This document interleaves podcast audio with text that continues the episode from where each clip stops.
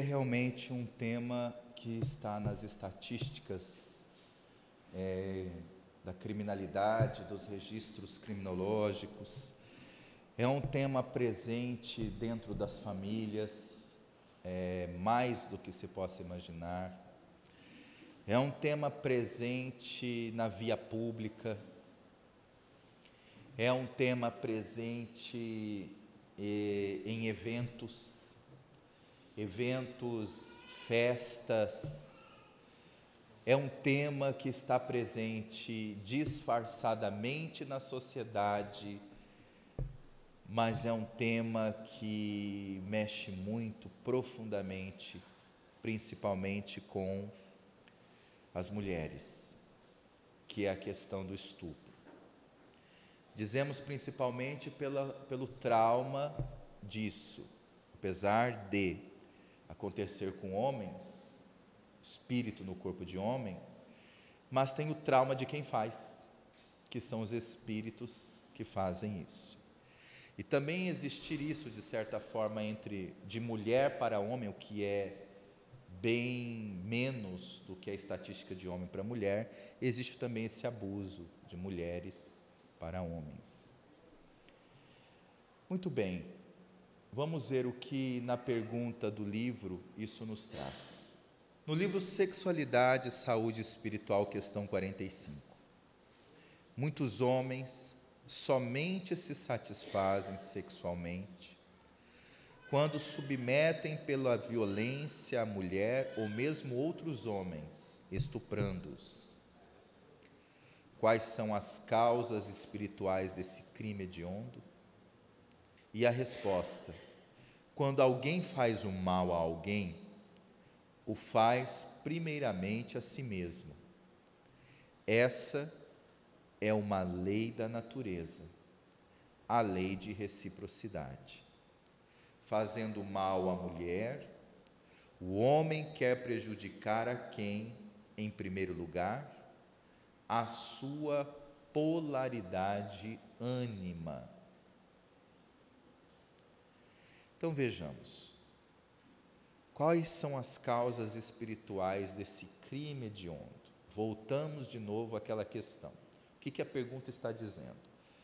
A pergunta está querendo compreender qual é a causa, por que, que a pessoa, sem o senso do. É, parecendo que não tem senso do que está fazendo, melhor dizendo, chega a esse ato. Por que faz isso? O que, que motiva? Onde tudo começou dentro da pessoa? E aqui a resposta é clara. Não existe mal que façamos a alguém que não façamos a nós primeiro. Então, a pessoa que tem a tendência, a parafilia, de sentir prazer neste tipo de ato violento, estupro, obviamente não está querendo apenas violentar a mulher fisicamente.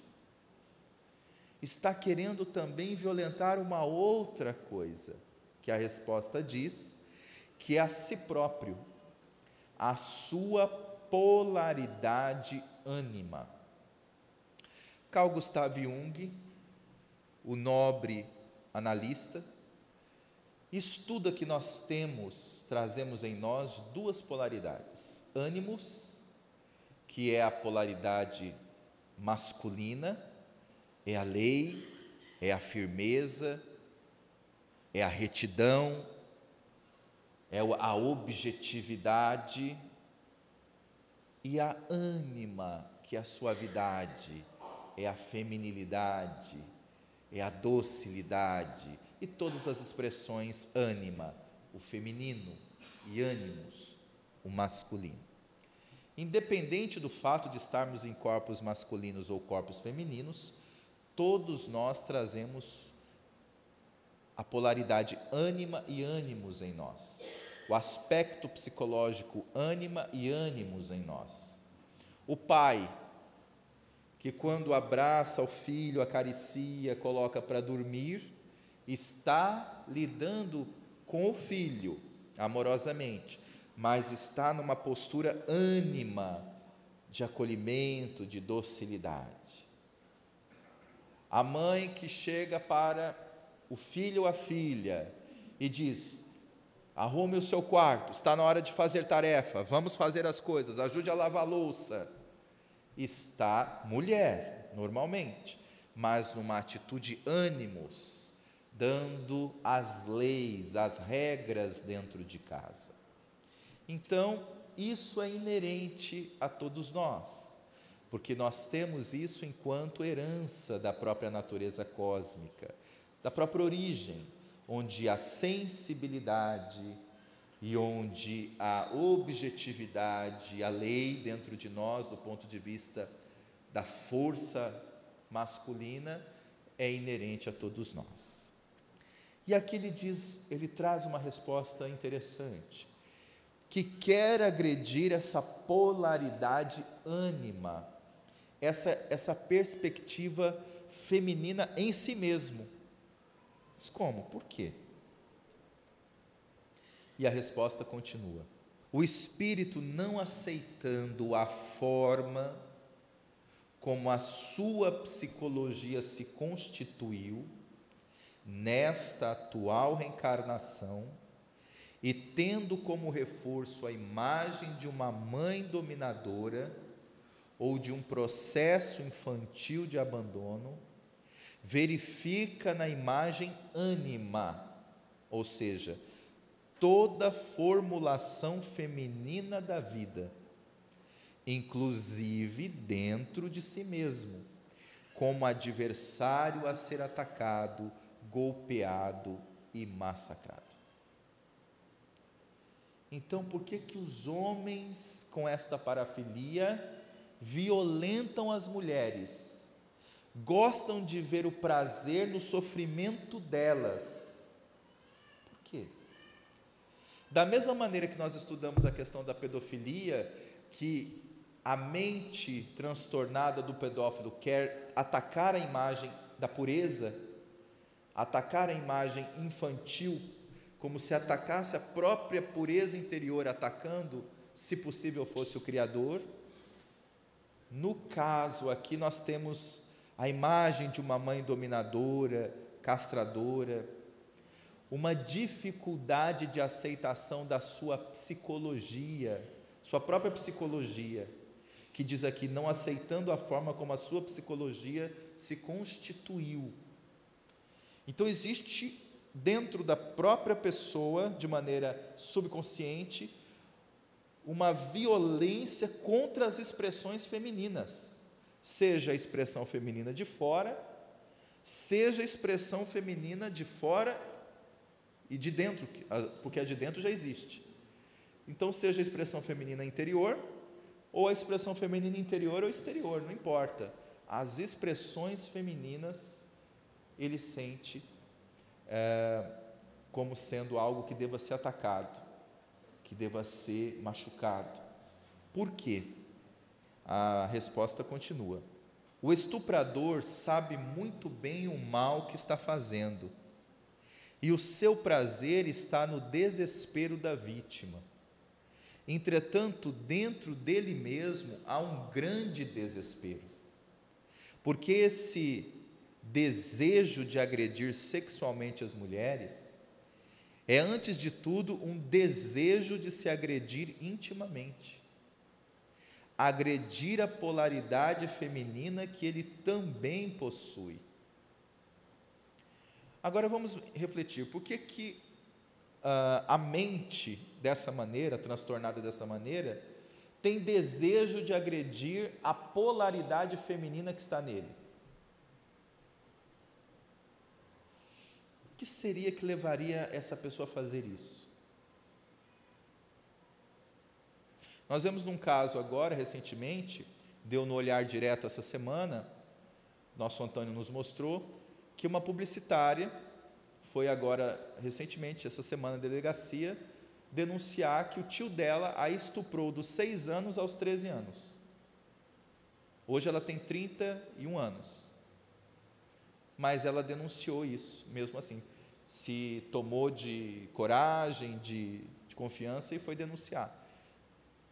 Pelo que parece, o crime, o crime prescreveu, mas o Alírio recorda que está mais para pedofilia do que estupro. Sim, mas ele, as duas coisas, é, é Alírio tem razão, está mais para pedofilia, mas ela foi denunciar isso do ponto de vista da atitude do tio, que também a estuprou, obviamente.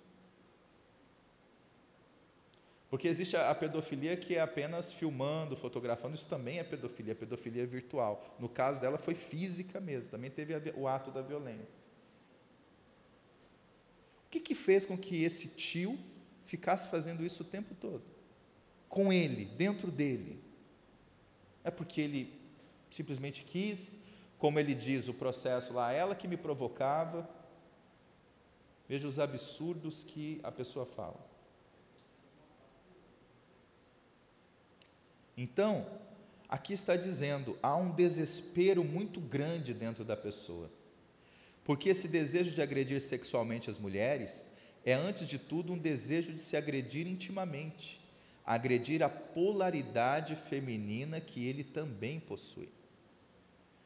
Então, tem alguma coisa aqui muito grave que ele não está aceitando. A resposta continua. Ele quer agredir sexualmente a mulher para mostrar domínio, para mostrar a força, mas está intimamente agredindo a si mesmo, para que possa subconscientemente agredir toda figura feminina que não lhe deu atenção devida, mas também toda estrutura feminina nele que ele não se interessou em trabalhar, aceitar e se relacionar. Então não é simplesmente uma agressão à mulher, é agressão à imagem feminina que possa existir. Por isso que não é tão simples. A pessoa que traz essa parafilia simplesmente fala assim: não, é, eu não vou fazer mais, na próxima não vai acontecer. Vai acontecer se a pessoa não reconhecer a gravidade do problema dela. Não existe esse processo de eu dou conta sozinho.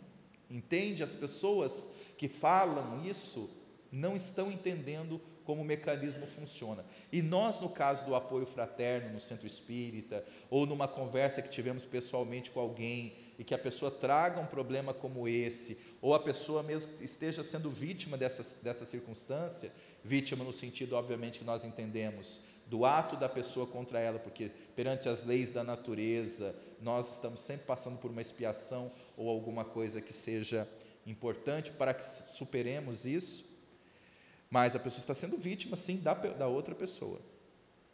É, nós tenhamos ciência de que essas questões não são simplistas, elas não param simplesmente com estalar de dedos e de repente não quero mais, não faço mais, a pessoa volta a fazer. Porque está aqui. É uma estrutura que a pessoa agride, uma coisa que está dentro dela também. A Lacordaire faz uma pergunta muito boa. Quando diz aqui, por exemplo, agredir toda figura feminina que não lhe deu atenção devida, tem relação com a figura da mãe? Sim ou não? Tem, na resposta, na, nessa mesma resposta anteriormente, fala da figura da mãe castradora. Né? Então, uma mãe castradora, uma mãe dominadora, uma mãe é, é, é, leva a pessoa a um estado complexo. Nós estávamos é, ouvindo um relato de uma, de uma psicoterapeuta falando um caso é, complexo assim. Não exatamente esse, mas um caso em que é, ela recebeu um, um paciente, um, né, um cliente, e ele relatando que estava com dificuldades muito grandes de ter uma relação sexual saudável com a sua com a sua esposa, era a sua segunda esposa, né? E a terapeuta ouvindo aquela questão, disse: Vamos aprofundar essa questão. Como assim? E no decorrer do processo, compreendeu-se seguinte, o seguinte enredo da história. Ele estava casado por segunda vez, e casado por segunda vez, ele começou a ter um trauma grave de não conseguir ter uma relação com essa segunda esposa. E no desenvolver da terapia, entrou na questão da sua filha, que tem 15 anos de idade. Na época tinha 15 anos de idade. E a sua filha, com 15 anos de idade, fez com que ele remetesse a uma experiência quando ele tinha 15 anos de idade. Quando ele tinha 15 anos de idade, aí nós vamos ver um caso que não foi falado aqui, mas é o caso, por exemplo, do incesto. A própria mãe entrou no banheiro enquanto ele estava tomando banho e começou a molestar, com 15 anos. O irmão mais velho, entendendo esse procedimento da mãe, não se envolveu e já deu um chega para lá na mãe. Mas ele não soube lidar com essa situação. A mãe dominadora a mãe sedutora, o papel ali, e ele ficou profundamente mexido. E conta-se então que ele, naquele momento, aquele trauma, guardou, quando ele chegou na faculdade, ele resolveu fazer faculdade numa cidade muito longe, para ficar bem longe da mãe. E a mãe tinha essa perversão. E aí o que, que aconteceu? Ele casou, casou, normal, não tinha problema na relação sexual nenhuma. Teve uma filha, essa filha na idade da infância, criança, ele também, assim, relativamente estava é, lidando com isso, mas o casamento, o primeiro casamento não deu certo, e aí ele foi para um segundo casamento. Nesse segundo casamento, a filha já cresceu, quando a filha fez 15 anos, numa reunião de família ali, na presença da mãe, tal, dos irmãos, aquela coisa de reunião de família. Ele, obviamente, engoliu aquele trauma, não elaborou, mas apenas reprimiu. A mãe chega para ele e fala assim: Pois é, sua filha agora está com 15 anos, né? Agora você vai ver o que, que é ter 15 anos. Aquilo entrou nele lembrando de quando ele tinha 15 anos. E aí ele relata para a terapeuta que quando ele tinha ele ia para a relação sexual com a esposa dele, que ele lembrava da filha, que ele lembrava da mãe, que parecia como se ele fosse fazer com a própria filha, ele não conseguia. E aí ele sofria de impotência. Quando ele relatou isso para a terapeuta, a terapeuta disse: Que bom que você sofria impotência. Porque demonstra que você não tinha os transtornos da sua mãe. Porque na imagética da filha ele não conseguia.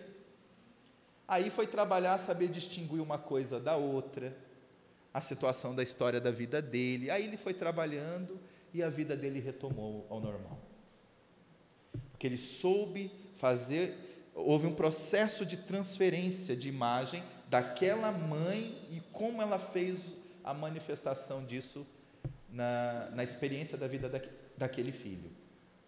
Então, nós vamos observar um caso como esse, interessante de se pensar, para entender como é que é, como que pode acontecer quando uma mãe ela ainda mais do que isso. Ela é castradora, ela é inibidora e ela coloca toda a sua imagem que deveria ser da maternidade e da feminilidade amorosa, num ponto de vista de uma maternidade, de uma feminilidade cruel. E aqui existe também isso, que é o ponto que o Lacordaire pergunta. Mas isso não justifica o ato? Isso não justifica o caso, os crimes? Nós só estamos entendendo como é que funciona dentro da pessoa, um pouco mais, um pouco menos, obviamente, buscando entender um pouco mais, um pouco menos, respeitando uma coisa que já falamos anteriormente. Cada caso é um caso, isso aqui não é receita, é só um panorama psicológico, espiritual geral do que está, do que vem a acontecer. Há muitos casos em que os espíritos em seus corpos atuais, vivendo na terra com aparência masculina, toda aceita pela sociedade, trazem conflitos de identidade genésica muito graves. No transtorno sexual do estupro, querem, na verdade, massacrar a sua feminilidade, que poderia ser a descoberta da sua homossexualidade. Então, pode ser pessoas que estão no processo tão reprimido contra a sua feminilidade, podem vir trazer a questão da homossexualidade, inclusive, e isso ele reprime ainda mais, e como se fosse um mecanismo, eu tenho que mostrar todo o meu lado masculino, ele vai para uma questão da violência, que é de massacrar toda a imagem feminina, mas existe o, componente da rejeição, inclusive, em alguns casos, da sua própria homossexualidade, que aí ele vai por esse caminho da violência contra a imagem feminina, agredindo fisicamente a mulher. Então, na engrenagem das relações sexuais, independente da forma como ela se processa, é sempre o espírito se relacionando de uma forma ou de outra com as suas polaridades. Relacionando-se de maneira saudável e feliz, ou infeliz de maneira grotesca e violenta. Então aqui ele oferece para nós uma reflexão. Saber acolher amorosamente a questão do ânima e a questão do ânimos dentro de nós. Por quê? Porque o espírito se relaciona sempre com essas duas polaridades. Ou vai se relacionar de maneira saudável, ou se não estiver relacionando de maneira saudável, vai relacionar de maneira é, que não seja saudável, grotesca ou violenta. Agora, essa violência, ela é, obviamente, tem a sua intensidade. Então, assumir amorosamente esta relação com a polaridade masculina que trazemos, com a polaridade feminina que trazemos, é uma questão de escolha, é uma questão de decisão, é uma questão de iniciativa do espírito. Não é essa questão, se nós não fizermos nada, nada vai acontecer. Acontece. Se nós não decidirmos por nós próprios a trabalhar as questões sexuais, não é que nada vai acontecer, vai acontecer, porque essa falta de presença nossa em cuidar de nós mesmos nas questões sexuais vai reverter no, na carência, reverte o aumento da carência, o aumento do conflito, o aumento da, da, de algum tipo de fixação, ou seja, aumenta se nós não cuidarmos, porque esse é, uma, é um departamento do espírito. É o espírito que deve cuidar dessas questões que diz respeito à sua psicologia. E a sexualidade é um departamento ligado à sua psicologia, às suas emoções. Então não é uma coisa assim, eu não vou fazer nada é, porque eu não faço sexo, não é, não é isso a questão. Eu não faço sexo, então eu não tenho que cuidar da minha sexualidade. É uma confusão. Sexo é uma coisa, sexualidade é outra coisa. Não é porque a pessoa não faz sexo que ela não deva cuidar da sua sexualidade.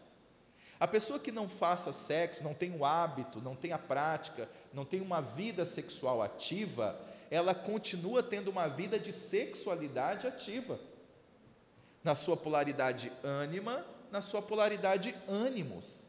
Se ela não se prontificar em cuidar da sua sexualidade, respeitar as suas características ânimas, as suas características ânimos, saber o que é que alimenta, que me alimenta de prazer saudável a minha feminilidade, o que, que me alimenta de prazer saudável a minha masculinidade. Essas questões que foram bem colocadas já em outros módulos, no próprio livro fala a questão da, do desenvolvimento das virtudes, do desenvolvimento intelectual, do desenvolvimento filosófico do indivíduo. Tudo isso que vai, se nós não cuidarmos da nossa sexualidade, aí nós estamos realmente deixando que os próprios impulsos, a própria questão instintiva, vá fazendo o seu papel natural, porque estamos no corpo. E aí nós somos algo muito além do nosso corpo. Aí vem uma, uma pergunta que é referente à questão do estupro, mas é específica. Sexualidade e saúde espiritual, questão 46. No caso da gravidez proveniente de estupro, a lei brasileira autoriza a mulher a abortar caso deseje. Quais são as implicações do aborto nessa condição? Eu não vou falar sobre a resposta, nós não vamos interpretar a resposta, nós vamos apenas ler a resposta. Veja só. Então ficou claro, né? questão do estupro, a mulher fica grávida, a lei brasileira autoriza que ela faça o aborto. E aí? Resposta: implicações espirituais e sociais muito graves. Porquanto o espírito chega gestado através de um estupro, é possivelmente o mesmo espírito que inspirou o estuprador a praticá-lo. Ou seja, mesmo diante das atrocidades humanas, nas leis divinas, tudo funciona com harmonia, equilíbrio e justiça. É exatamente pela experiência do nascimento que essa criança poderá reconsiderar a vida e a forma como foi gestada na intimidade de sua consciência. A lei divina mostra quadros belíssimos de justiça e misericórdia a todo instante. Inspiremos, pois, imaginemos, pois, o estuprador e a vítima, mas num quadro mais amplo. Os espíritos, ou seja, os maus espíritos, não é? Inspirando o estuprador e a vítima. Esse espírito, por sua vez, não esperava que justamente por o estuprador fazer isso com a vítima, ela ficaria grávida e atrairia psiquicamente ele mesmo, o próprio espírito inspirador do estupro. Ele agora está preso em nova existência, não por vontade própria, mas por uma lei de justiça e de causa e efeito que fará com que a vítima seja a sua mãe. O que poderá aprender esse espírito? Verificará na presença daquela mulher que, se aceitar a incumbência de ser sua mãe, renunciará ao próprio drama para alcançar a plenitude de muitos anos, cuidando dele na condição de criancinha que lhe chegou aos braços e que pode formular, por meio da educação saudável, novos hábitos a esse espírito. É o adversário se transformando agora em filho, em amigo, em irmão espiritual. Então a pergunta é: quem é essa criança que chegou até essa mãe que foi estuprada? para ela poder ficar grávida, precisa de toda uma matemática biológica. Não fica grávida uma mulher que tem uma única relação sexual e toda vez que tem relação sexual a mulher não fica grávida. Há casais que passam ano, anos tentando ter filhos e não conseguem. Então, a gravidez não é um fenômeno direto do ato sexual por primeira vez. É de uma matemática probabilística ali entre o espermatozoide, o óvulo, como é que tudo se processa e se vai dar certo até chegar lá. Então, a mulher que teve essa criança, ela não é obrigada a ser mãe dessa criança. Obrigada não até porque nós não somos obrigados a nada. Mas aqui diz: verificará na presença daquela mulher que se aceitar a incumbência de ser sua mãe. Uma coisa é ter filho, outra coisa é ser mãe. São coisas distintas. A pessoa tem filho, mas às vezes ela não está sendo mãe daquela criança. Que aceitar ser sua mãe renunciará ao próprio drama próprio estupro, para alcançar a plenitude de muitos anos, cuidando dele na condição de criancinha. É, é um movimento de uma, de, um, de uma conexão com a lei de misericórdia que, para nós, ainda é algo trabalhoso de compreender. Trabalhoso de compreender. Como pode uma mãe, numa situação dessa, mulher numa situação dessa, aceitar ser mãe da criança por um ato que foi tão violento? Somente a visão imortalista da vida nos dá compreensão para isso. Somente a visão reencarnacionista e somente a compreensão de uma lei chamada lei de justiça, amor e caridade pode oferecer minimamente a compreensão disso. Da onipotência, da onisciência e da onipresença de Deus, porque Deus não erra. Ou seja, nem mesmo aquela situação que não é da vontade de Deus, mas é da permissão de Deus, merece de nós a pergunta: o que é que isso veio parar na minha vida? Por que é que isso veio parar na minha vida? E aí ter a noção. Os Espíritos estão oferecendo aqui uma noção mais ampla do que acontece do mundo espiritual para cá. A possibilidade que acontece entre aquela mãe e aquela criança e a relação entre os dois. E o que pode vir a acontecer se ela aceitar ser mãe daquela criança. Então é um processo de renúncia de abnegação, de misericórdia, que realmente paira o sublime. É, o sublime. Porém, para aquela mãe pode significar séculos de quitação de débitos clamorosos dentro do ser.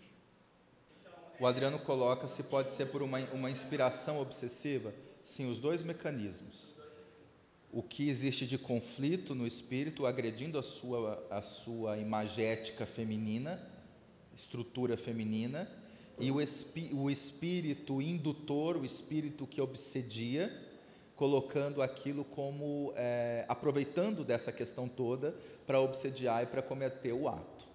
Então, aqui no caso específico da gravidez, os espíritos ampliam a questão mostrando o que, que acontece, quem é essa criança que, que acabou entrando. Eles colocam que, em, em casos gerais, geralmente a própria criança, a, a criança é, a, é o próprio espírito, o espírito que inspirou o ato. Na verdade, a questão obsessiva está praticamente em tudo ali. Porque é um tipo de parafilia que você atrai imensamente os que têm a mesma sintonia mental. A pessoa atrai com muita facilidade. Né? Não é mais misericordioso, mais justo e amoroso verificar que as leis divinas tudo promovem para o ser humano ser mais feliz, ao invés de classificar atos e atitudes simplesmente a pecha de problemas sociais, comportamentais e psicológicos da mulher? Não tem a criança que chega o mesmo direito à vida do que qualquer outra criança? A sociedade materialista dita suas leis de acordo com seus interesses, mas Deus coloca suas leis de acordo com a verdade. E aquele que fez o mal e volta como filho da vítima, está agora sendo convidado a cumprir uma missão. Missão de conviver com a vítima na condição de filho. Como assim missão? A gente tem aquela ideia de missionário, né? Não. É porque aqui no caso a vida inteira desse espírito, porque ninguém foi programado espiritualmente para reencarnar com alguém pelo estupro. Não existe programação reencarnatória espiritual pelo estupro. Aquilo é porque as leis de amor, justiça e caridade são muito maiores. E num ato daquele, até aquilo é possivelmente utilizado como um mecanismo da grande lei de misericórdia. O espírito fica na condição do filho da mulher que ele inspirou o estupro. E aí o que, que acontece? A missão dele, no caso, é conviver com essa mãe. Não é profissional, ele não veio para fazer coisas profissionais. Pode ter profissão, pode ter que. Mas não, a missão vai ser conviver com essa mãe. Agora, o modo como vai ser essa convivência, cada caso é um caso. Mas vai ser conviver. Vai conviver com essa mãe de perto. Não vai ser aquele filho que vai morar lá longe, não. Vai, ficar perto. As situações a própria providência divina vai organizar para que os dois fiquem juntos o máximo possível durante o tempo reencarnatório. No máximo tempo possível. Esse é o ponto do caso em questão. Essa vítima, por sua vez, para ser a mãe desse espírito, olha aí, aí explica, né? Mas como assim? Esse filho chegou do nada? Não. Essa vítima, por sua vez, para ser a mãe desse espírito, ou seja, para a permissão de Deus ter autorizado que ela ficasse grávida daquele espírito, ok? Também vem com a trajetória reencarnatória muito bem delineada. Só que no caso do estupro, essa trajetória reencarnatória teve um agravante, porque o espírito jamais é colocado na terra para sofrer ou fazer qualquer violência. Então, essa trajetória que ela teve no passado, que dá a ela o fato dela ter passado por uma experiência de ser mãe, de, aliás, de estar grávida, primeiramente, pelo ato do estupro, não é algo assim, do nada. Uhum. Não é algo do nada. Tem alguma coisa que a levou a ter essa experiência na reencarnação. Tá? Porém, deixa muito claro aqui a questão, ó. só que no caso do estupro, essa trajetória reencarnatória teve um agravante. Por quê? porque o espírito jamais é colocado na terra para sofrer ou fazer qualquer violência. Ou seja, aquele que estuprou não nasceu para ser estuprador. Ele tinha uma trajetória de superar aquilo e não superou. A mulher tinha uma trajetória de ser mãe de outra maneira, mas tinha questões ligadas a isso lá na sede de justiça e aquilo apareceu enquanto filho, né? A experiência veio e veio o filho no caso. Essa mãe não tinha hipótese alguma o resgate de ser violentada. Ou seja, ela não veio programada para ser violentada. O que a lei divina fez por meio do ato ignóbil do livre arbítrio do estuprador? O que, que a lei divina fez? Aqui ele, ele faz a pergunta, o mentor. O que, que a lei divina fez pelo ato ignóbil do livre arbítrio do estuprador? formulou um bem maior. Porque se ela aceitar ser mãe daquele filho, é inimaginável o que vai acontecer em termos de resgate na consciência dela. É, a Silvia pergunta por que, que determinados estupradores eles, eles estupram é, mulheres que tenham características muito semelhantes. Por exemplo, aqui no Mato Grosso, as estatísticas afirmam que é, é, há casos que os estupradores estupram mulheres virgens. E aí, no caso, ela pergunta se tem a ver com o grau de obsessão que os espíritos estão influenciando. Uhum. E, e, aí, como é que fica? Não tá, ela não está programada para ser estuprada, mas obviamente nós sabemos que, obviamente nós sabemos que toda a situação que acabou chegando com ela há alguma linha daquele processo que o Alírio vai explicar daqui a pouco sobre a questão das leis divinas. O Alírio vai explicar melhor sobre isso. Mas vamos, é, vamos compreender a situação da seguinte maneira. Existem dois fatores. Uma, a imagética que está no estuprador.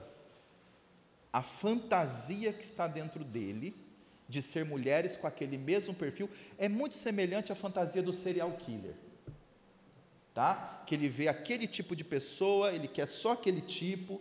Serial killers, o serial killer, é, ah, eu quero pessoas apenas que sejam ricas, famosas, solteiras. Cada um tem a sua fantasia transtornada.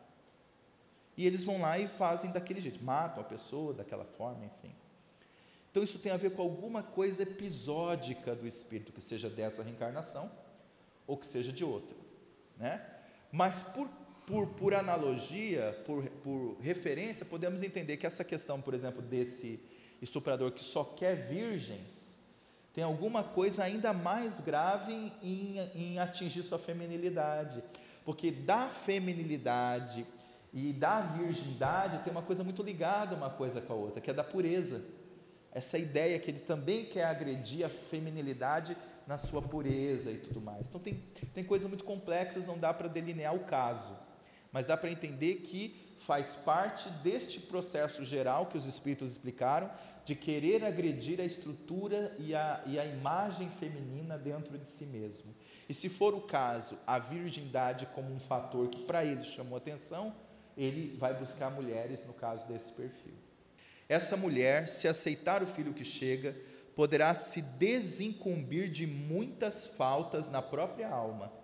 Mas caso ela não o consiga, porque psicologicamente está muito abalada e afetada, deverá compreender que, antes de tudo, a vida é um patrimônio de Deus e doar essa vida para a sociedade que alguém, para a sociedade, que alguém, que as próprias leis divinas encaminharão e conduzirão, auxiliará na adoção adequada daquela criança.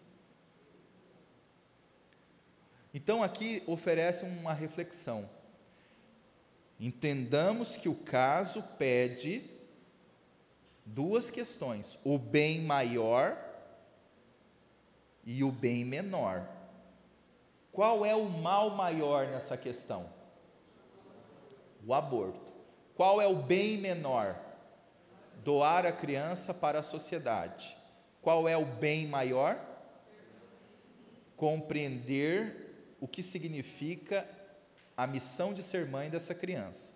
Agora, é muito lindo na teoria, as pessoas vão dizer. É muito lindo na teoria. Eu quero ver na prática.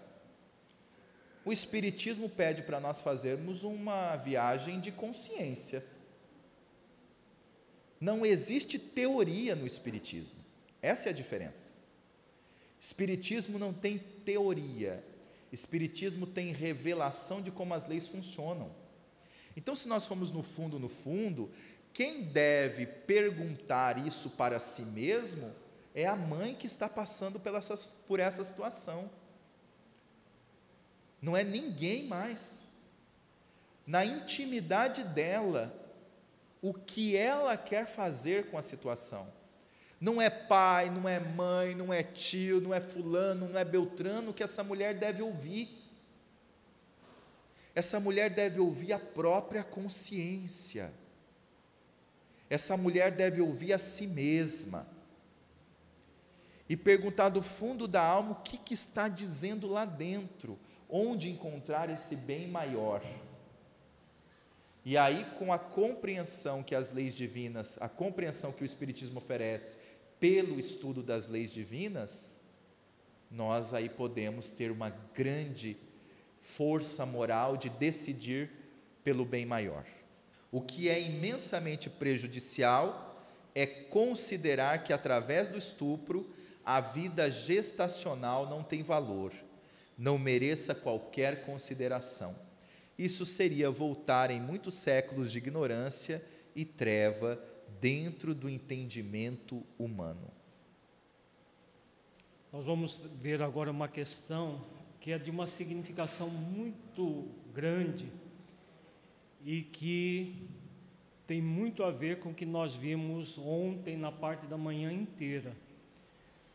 O que significa essas violências para o espírito imortal.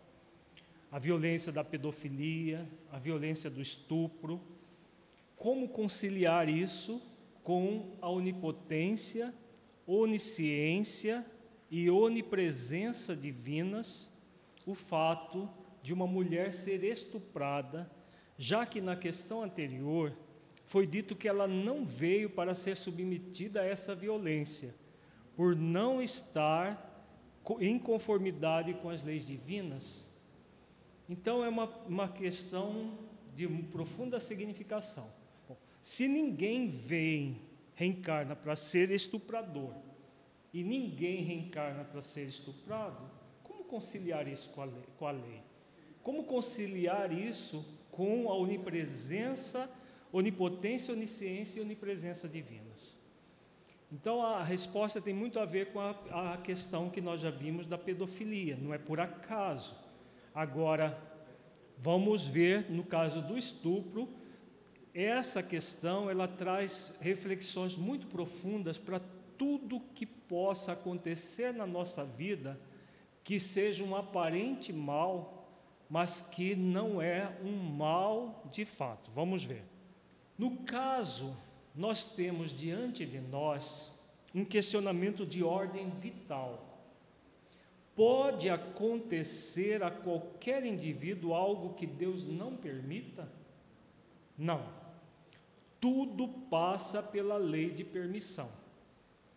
Não é a vontade de Deus a violência, mas sem a sua permissão nada acontece. Tudo que Deus permite tem uma causa e, pro, e um propósito. Então, isso nós vimos muito claramente na manhã de ontem. Nós não vamos repetir por causa do nosso tempo. Não há nada que aconteça sem a permissão de Deus, mas não significa que é a vontade de Deus, porque muitas vezes uma visão distorcida da lei de causa e efeito, do karma, como as pessoas falam.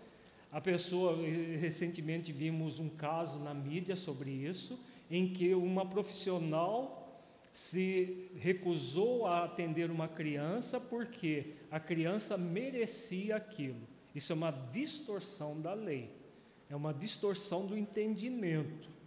Nada existe sem a permissão divina, mas nem tudo acontece de acordo com a vontade divina, como vimos ontem. Logo, a vítima do estupro veio para uma reencarnação em tarefa promissora de reparação e de progresso. Mas o espírito, antes de tudo, transita por meio da lei de justiça nas condições de expiações e provações, para que possa superar os débitos que traz na consciência. Então, também nós vimos muito claro ontem de manhã, colocamos até a história do Adelino, que trouxe muitos débitos na consciência e que existem os mecanismos expiacionais, que são dolorosos, e provacionais, que são amorosos. Então, nós temos essas possibilidades na vida. Mas todos nós encarnamos para reparar e progredir. Lei de reparação, lei do progresso. Ninguém vem para ficar estacionado, nem tampouco para piorar as suas condições de vida. De maneira alguma, a onipotência, a onipresença, e a onisciência divina condizem com o ato do estupro. E, e tanto quanto ninguém veio para fazer o mal, ninguém veio para receber o mal de alguém. Isso está ficando cada vez mais claro. Né? Ninguém vem para isso. Entretanto, avançando na casa das reencarnações várias, os espíritos transitam de um lado para o outro, carregando no seu âmago necessidades íntimas com a justiça divina. Então, ninguém vem para fazer o mal, nem para receber o mal, mas o espírito vem com os seus débitos, que os benfeitores colocam aqui no próprio âmago, necessidades íntimas com a justiça o Espírito pede justiça na sua intimidade, intrinsecamente. Vamos ver como que se manifesta essa justiça. No caso da mulher que foi violentada, o que se aplica a ela? O que se aplica a ela é a lei de justiça, em sintonia com a lei de causa e efeito. Porque não há um efeito sem uma causa. Então, existe na conta da vida dela, devido aos atos cometidos no passado, uma causa que justifique aquele estupro. E essa causa, não estando fora dela, está nela, na sua própria consciência. se não existe nada que, não, que aconteça sem a permissão divina, e houve uma permissão para um estupro, é porque existe algo na vida dessa mulher que justifique esse estupro. Não é da vontade de Deus, mas houve a permissão divina. Então está na própria consciência da, da, da suposta vítima. Logo, o ato cometido contra ela é deliberado por aquele que o cometeu, mas o ato que a alcançou só ocorreu porque no âmago de sua consciência o espírito vibrava por justiça íntima. E como não, ainda não havia se preparado psíquica e espiritualmente para reparar a justiça em sintonia com a lei de amor, pela lei de atração, a justiça lhe chegou dessa forma, pela dor. Isso acontece porque o espírito também tem um tempo com a justiça divina para poder se preparar e reparar pelo amor Caso ele não se prepare, não repare, no tempo que poderia, a justiça divina o alcançará de outra forma, dolorosamente.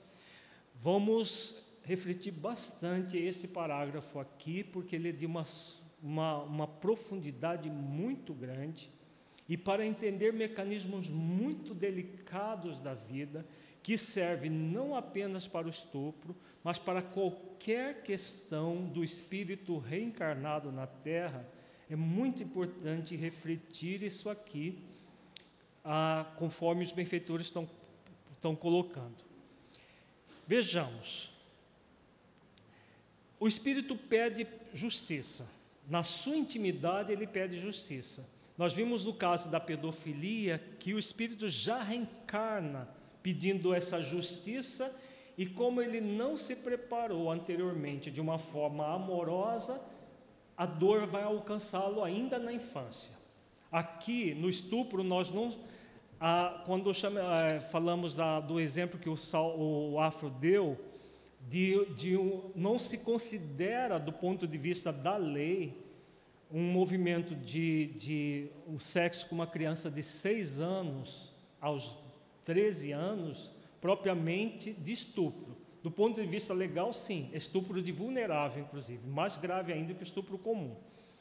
Do ponto de vista da lei, ali nós temos a pedofilia, com todas as causas psicológicas. Ele quer matar a inocência da criança, porque ninguém. A, a, um, uma, um ato sexual com uma criança de 6 anos é muito diferente de uma mulher de 20 e poucos, ou de 60 anos, como acontece em muitos casos. Aí é toda que nesse caso é um, um, processo da pedofilia. No caso do estupro é uma mulher adulta ou um, em alguns casos um homem adulto que teve a oportunidade de se preparar para agir amorosamente e não fez isso. Vejamos, uma criança de seis anos não teve oportunidade de, de trabalhar questões amorosas. Então, aí é outro fenômeno, o fenômeno da pedofilia. Aqui não. Aquela mulher, já na vida adulta, que é alcançada dolorosamente por um estupro, teve N oportunidades oferecidas pela lei de misericórdia para reparar pelo amor. E o que, que aconteceu? Ela entrou no processo de preguiça moral e deixou para depois. Lei da, as leis não param, nenhuma lei divina para e espera a pessoa. Não, deixa um dia dela, um dia desse ela deixa de ser preguiçosa. A lei vai para fazer isso? Não. As leis, quando o tempo do espírito, é importante nós entendermos duas coisas. O tempo do espírito imortal é limitado ou ilimitado? ilimitado. Nós temos a eternidade para evoluir. O tempo do espírito encarnado é limitado ou ilimitado? O tempo para realizar o nosso plano existencial, aquilo que nós vimos ontem pela manhã, ele é limitado. Há um tempo para se produzir o bem.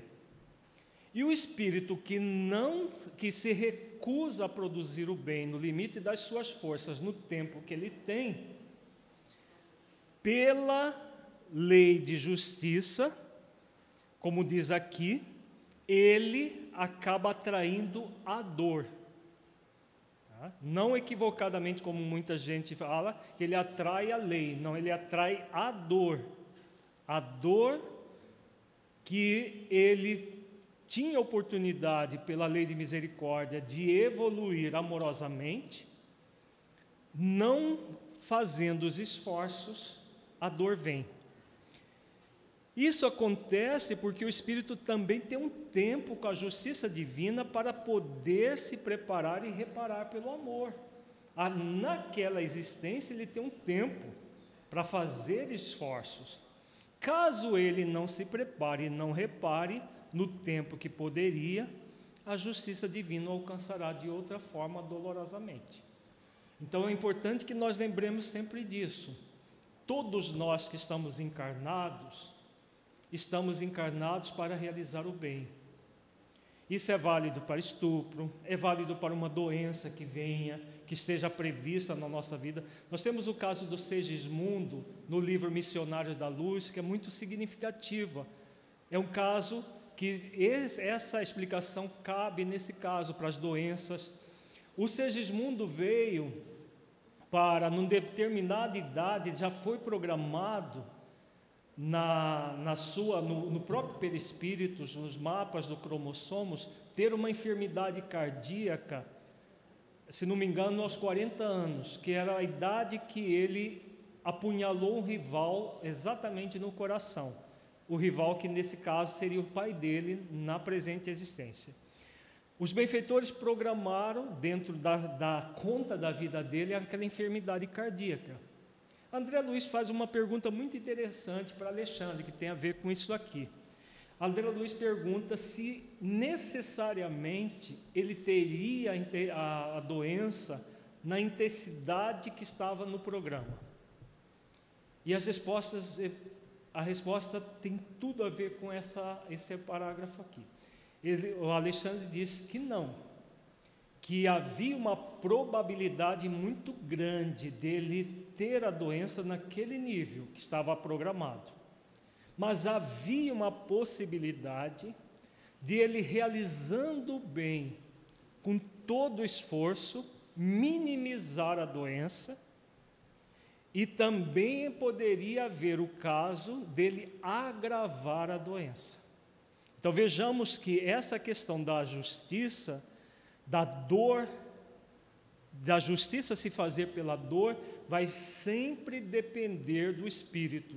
O espírito pode sempre minorar a sua dor ou abolir a, sua, a dor da sua vida, se ele se movimenta em direção do amor. Sempre vai ser assim. Continuando aqui para entender melhor. Quando o espírito, por preguiça moral, não se resolve a trabalhar por sua reabilitação pelo amor, a dor o alcança devido à lei de, da atração, para convidá-lo a retornar ao amor do qual se afastou. Então vejamos, a pessoa ignorou o amor, se movimenta na preguiça moral não querendo realizar esforços amorosos. O que acontece? A dor. Mas a dor que vem é para que ele retorne ao amor do qual se afastou. E o que comumente acontece? Quando a dor vem, a pessoa fica revoltada, não é? Revolta-se contra a dor. Aí o que, que acontece? Ao colocar a revolta sobre a dor, ela amplia a dor em vez de se libertar da dor, porque ela vai ampliando as causas do desamor nela mesma. A justiça divina, que é sempre amorosa, também coloca o indivíduo na situação dolorosa para alcançar o amor. E muitas vezes a situação para alcançá-lo é ter a exata noção do mal que fez, passando pela dor expiatória. Então, quando ele passa pelo estupro, no caso, quando a mulher passa pelo estupro, por ter se recusado a agir amorosamente, ela aprende na dor que isso não é doloroso apenas para ela, é doloroso para qualquer pessoa. Lembremos sempre que tudo começa no reconhecimento. Novamente, os benfeitores falam do reconhecimento do problema. Temos falado isso na maioria das respostas. Ela é ele é fundamental. Há duas formas diferentes de se reconhecer. O espírito pode reconhecer o mal que pratica pelo uso amoroso do seu livre-arbítrio, ou pode ser convocado a reconhecer pela experiência dolorosa o mal que praticou. Tudo acontece em nome do reconhecimento, para que depois disso o espírito se liberte por vontade própria. Vejamos os mecanismos, dois mecanismos divinos. O primeira, a primeira forma que Deus quer que nós reconheçamos é pelo amor. Mas caso nós nos recusemos ao amor, a dor virá, para que nós reconheçamos e possamos modificar a forma como nós nos conduzimos frente à vida. No caso da mulher violentada, ela passou pelo processo devido à lei de atração, por não ter reconhecido ainda o mal praticado e o reparado. Entretanto, se ela tivesse se preparado antes dessa reencarnação, nós vimos o caso do Adelino, que antes da reencarnação ele já começou a se preparar para agir de uma forma mais amorosa. No caso da mulher que foi estuprada, ela não se prepara nem antes nem depois. Entretanto, se ela tivesse se preparado antes dessa reencarnação ou durante a própria reencarnação, com as incontáveis oportunidades de reparação amorosa com que a vida convida, possivelmente não precisaria passar por isso. Nós vamos ver um caso daqui a pouco de uma mulher que só passou pelo susto. Seria de outra forma tomada de consciência, porque Deus não quer a morte do pecador, mas a morte do pecado. Isso está muito claro nas, na, nos ensinamentos de Jesus. Isso é um ponto bastante importante um clímax dentro da questão, e não estamos falando apenas da questão sexual, já comentamos sobre isso. Falamos também da questão da justiça divina em todas as situações. Em todas as situações, nós somos convidados a agir amorosamente. Se recusamos, a dor vai bater a nossa porta sempre, para que reconheçamos dolorosamente o que poderíamos reconhecer amorosamente. Há um entendimento por parte de alguns que defendem a ideia de que o espírito deve pagar pelo que cometeu, como se Deus fosse um tirano. E há um outro pensamento que caracteriza Deus como injusto, justamente porque faz os espíritos pagarem o que cometeram. São duas formas equivocadas de compreender a, a lei de justiça. Não há propriamente um pagamento para Deus, porque Deus não se não se ofende, Deus não, não é, é um banco que você tem créditos, débitos com o Criador. O, a questão é consciencial, é o espírito com ele mesmo, ele ajustando-se ou desajustando-se na própria consciência. Vamos ver aqui. A lei de justiça funciona juntamente com o amor e a caridade, é uma lei com três dimensões. É a lei maior, com três dimensões: justiça, amor e caridade. Essas três dimensões da lei estão em sintonia com as leis de misericórdia e de reparação, como já falamos várias vezes aqui. O espírito é convidado a reparar o mal que fez. Em todos os âmbitos da existência, é a reparação principal convite, que começa depois de o ato ser praticado com arrependimento, depois com a expiação e finalmente com a reparação. Falamos também bastante sobre isso, principalmente no caso do Adelino ontem de manhã. O espírito, no caso, essa mulher violentada, já estava arrependido.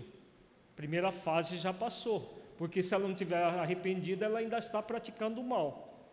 Ela está já na condição de receber o mal, por isso o arrependimento já aconteceu. A partir disso, ela foi convidada a fazer o movimento da expiação, extrair a pureza de dentro de si mesma. Então, aqui é expiação no sentido amplo do termo. Expiação no sentido amplo do termo não é sofrer, como muita gente pensa de uma forma pequena, interpretando de forma equivocada aquilo que está no livro dos Espíritos. Expiação é extrair a pureza, é a purificação do espírito. Ela se dá sobretudo pelo amor, não pela dor. Então ela, ela é convidada à expiação, submetendo-se à lei de reparação, fazendo o bem no limite de suas forças, na área em que se equivocou do passado. Pode, pelo uso livre, da lei do livre-arbítrio, mobilizar a própria vontade ou ficar estagnada na preguiça moral. Vejamos a, a, a profundidade dessa resposta.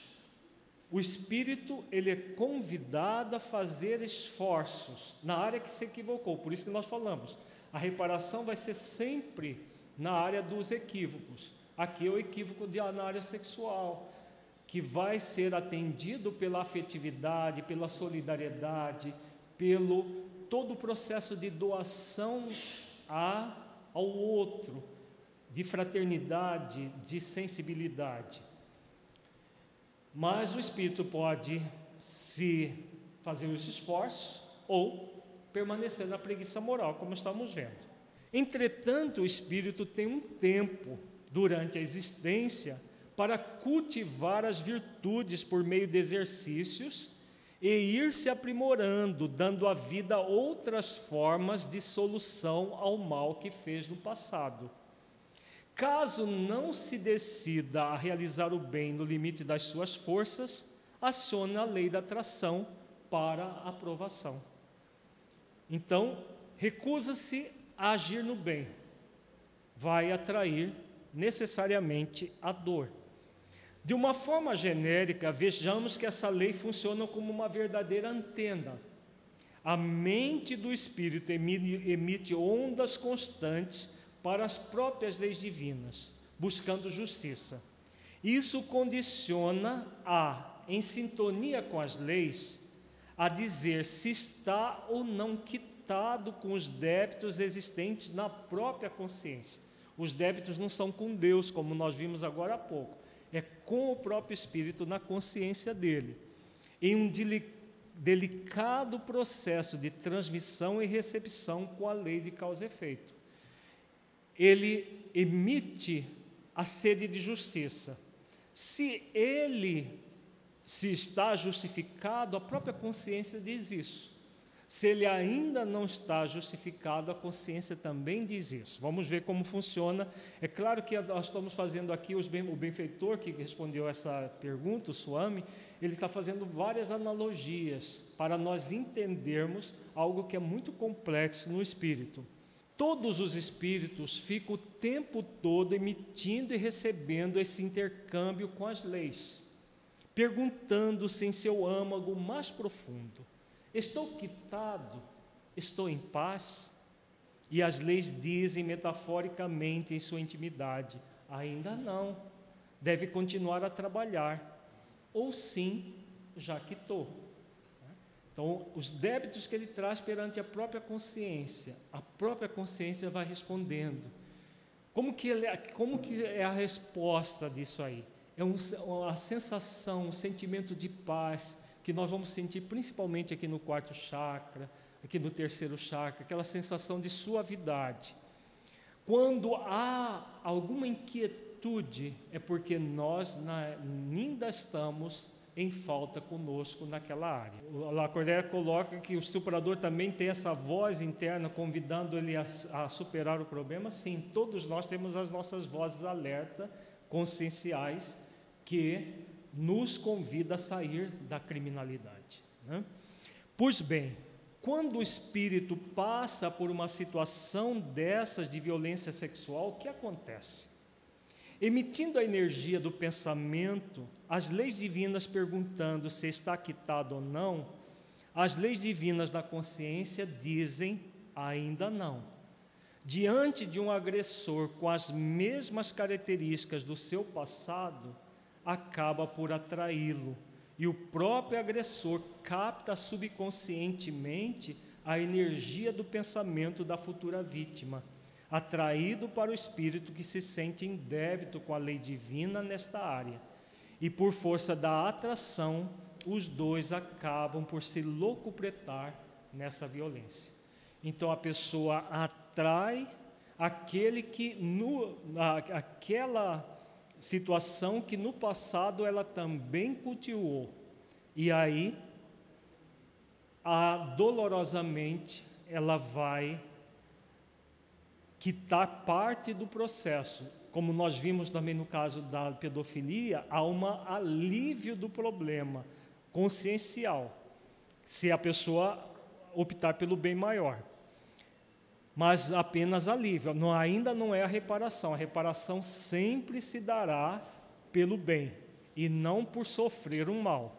Esta é uma forma genérica e limitada de buscar explicar como se formula a relação entre vítima e algoz, mantendo-se antes de tudo a clareza da onipotência da justiça de Deus em todos os seus âmbitos que sempre convida o espírito a fazer o bem acima de todas as coisas e não aguardar que as coisas aconteçam dolorosamente em sua vida. Se nós pudéssemos resumir essa resposta, é exatamente isso que o benfeitor termina aqui.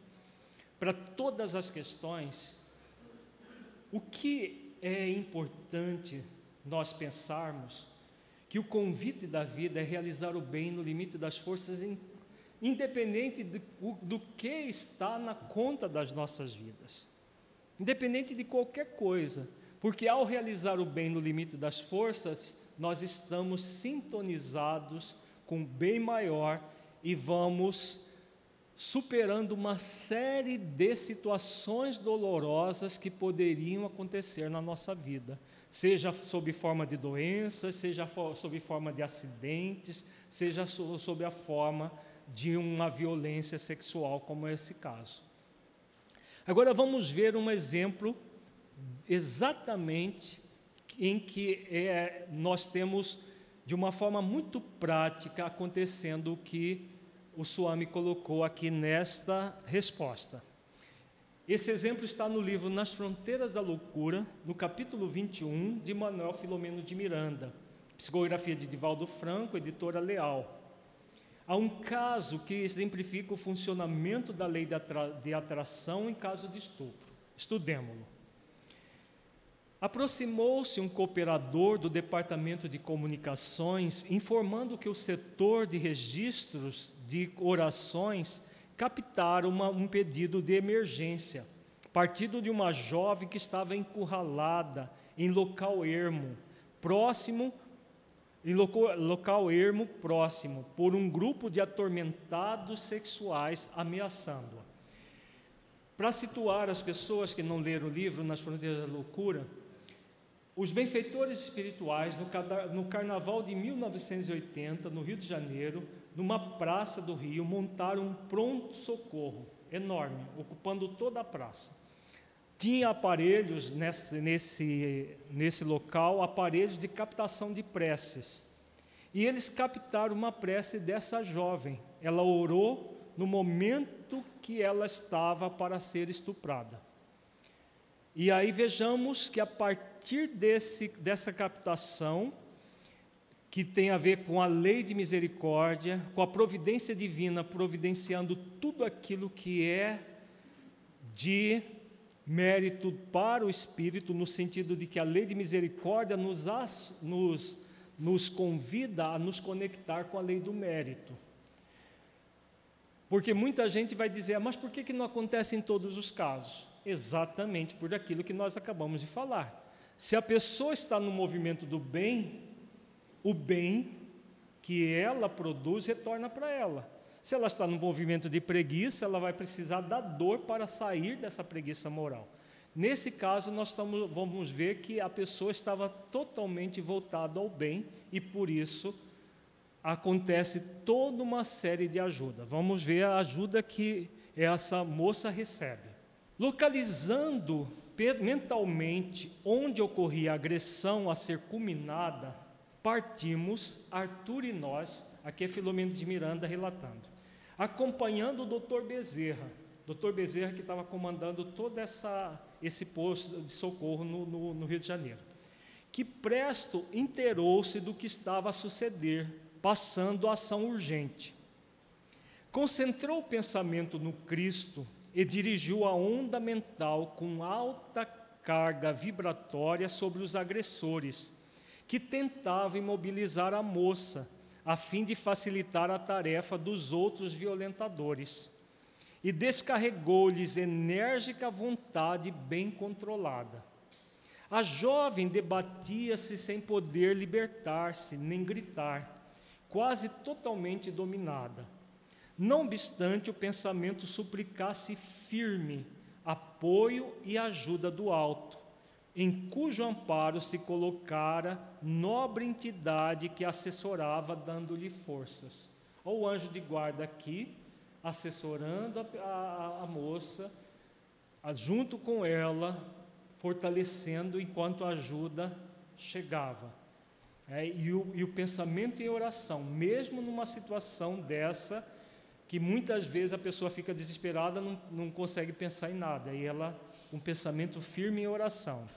Sob a, imantação mental que os colheu de surpresa, os agressores afrouxaram os membros, sem poder conter a vítima, que se levantou do solo aonde fora arrojada, com as vestes rotas, chorando copiosamente. Os outros dois, sem entender o que aconteceu, voltaram à carga. Eram três rapazes que estavam tentando ali o estupro coletivo. Nesse Comenos, porque visse a distância regular em rua próxima um veículo policial, o benfeitor recorreu a uma ação prática própria para a circunstância. Sintonizou com o motorista do carro da rádio patrulha e chamou mentalmente com vigor. Aqui é o doutor Bezerra chamou o patrulheiro, e aí o que, que aconteceu? Subitamente a sirene aberta anunciou a passagem do veículo, fazendo que os malfeitores desandassem a correr, quando os faróis do carro colheram-no, iniciando uma perseguição que culminou na detenção de todos que foram recolhidos. A jovem foi socorrida prontamente e, porque não apresentasse lesões e se negasse a formular queixa, demonstrando muito nervosismo, foi levado a um posto de saúde, onde recebeu medicação específica e depois conduzido ao lar. Aí vamos ver o que aconteceu na dimensão espiritual. No trâmite do atendimento médico da moça, o seu acompanhante espiritual revelou-nos que ela retornava da visita a uma enferma, a quem for atender com a palavra amiga confortando, confortando-a com a sua assistência fraterna. Tratava-se de uma anciã solitária que lhe recebia ajuda financeira e espiritual. Sabendo a doente, muito embora os perigos a que se exporia por estar desacompanhada, orou e foi em seu auxílio. Levou-lhe o concurso de emergência e algum medicamento oportuno. Atendendo-a, demorou-se além do previsto no entanto, o espiritista convicta buscou inspiração na prece e retornou ao lar quando foi defrontada pelos rapazes, algo embriagados. Ante a narrativa espontânea, não pude soptar a indagação que me veio à mente. Não estava a moça em tarefa relevante da caridade envolvida pela força da oração? Como explicar a agressão de que for objeto, quase redundando em prejuízos irreversíveis, que além dos danos físicos e morais, poderia abalá-la profundamente, perturbando-lhe o sistema emocional? A pergunta do, do Filomeno muito, muito condizente, né? Como que uma pessoa que está fazendo bem, ainda assim, fazendo bem, passa por uma situação como essa? Vamos ver a resposta do Dr. Bezerra. Foi o benfeitor que me respondeu gentil. A oração imuniza-nos contra o mal, dá-nos força para suportá-lo, mas não muda os nossos necessários processos de evolução. No caso em tela, a irmãzinha afeiçoada ao bem e afervorada à oração recebeu a resposta ao seu apelo de forma positiva.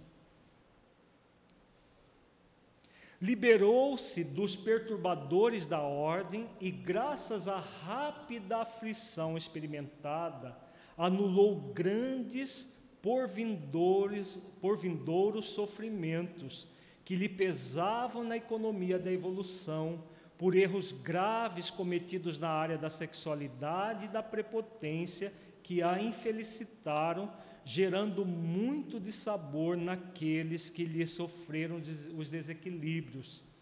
Sinceramente consciente da necessidade de depuração ante a luz do conhecimento espírita que lhe vitaliza o ser, dispôs-se à renovação pelo amor e pela ação do trabalho edificante granjeando méritos para ter mudados os fatores kármicos da atual existência. Vejamos a, a resposta, né? Então, na conta da vida dela, ela trazia, muito provavelmente, ela foi uma estupradora, na, numa, numa encarnação na experiência masculina. Por isso que o Dr. Bezerra ele, ele coloca de uma forma bem caridosa, quando ele diz aqui que ela trazia erros graves cometidos na área da sexualidade e da prepotência que a infelicitaram, gerando muito de sabor naqueles que lhe sofreram os desequilíbrios. Então, como uma antiga estupradora, hoje ela retorna no corpo feminino, dentro da probabilidade da vida de sofrer o estupro. Mas o que, que ela fez? Resolveu por realizar o bem no limite das forças e como resolveu por realizar o bem no, no limite das forças, ele, o Dr. Bezerra diz, diz aqui que ela mudou os fatores kármicos da atual existência. E aí vejamos a continuidade.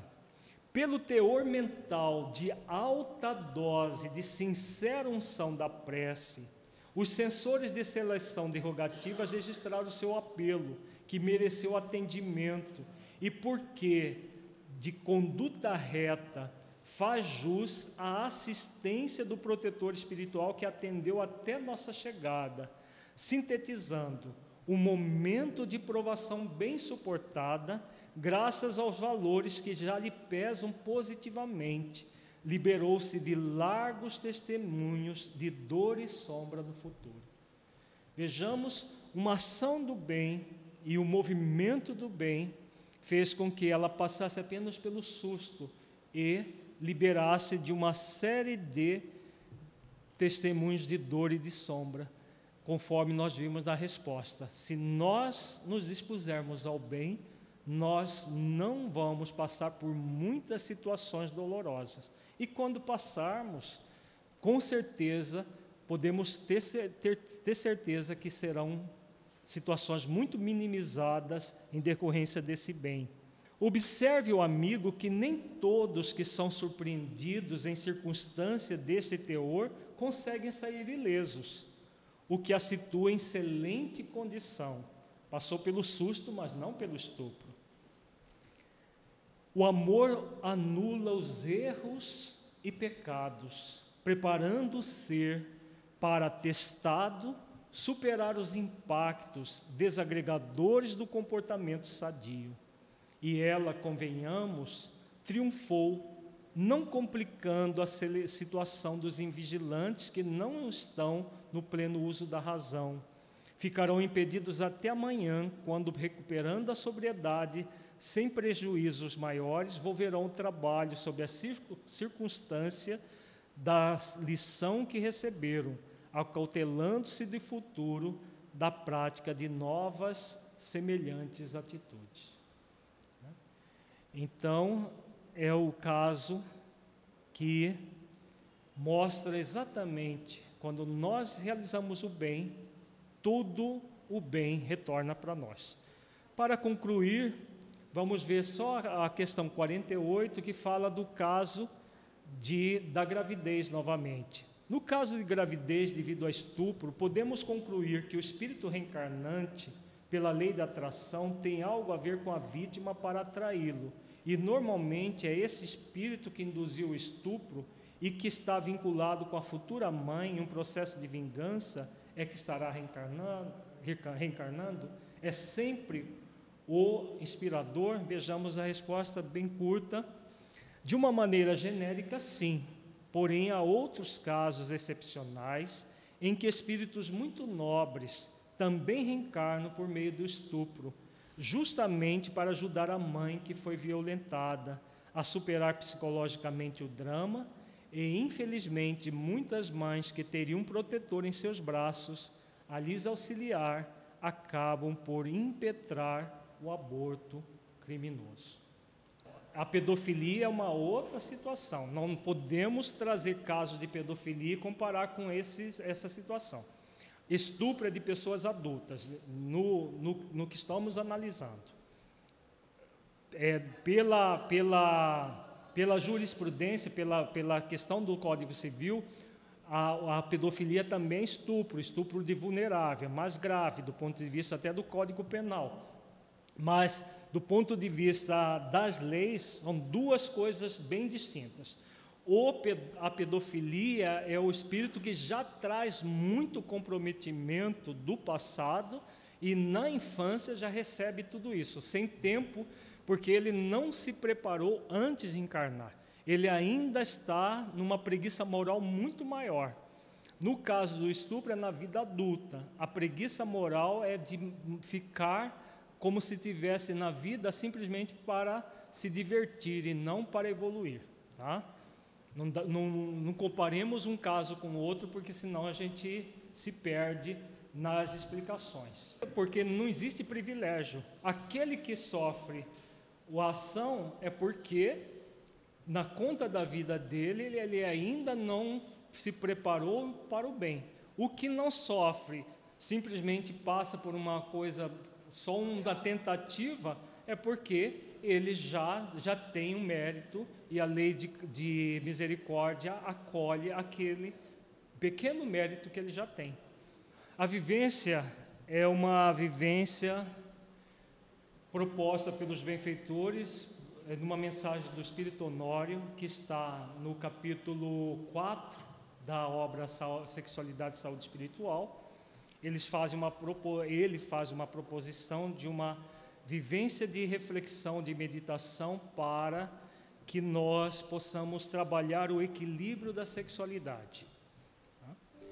Então vamos fechar os olhos respirar lenta e profundamente.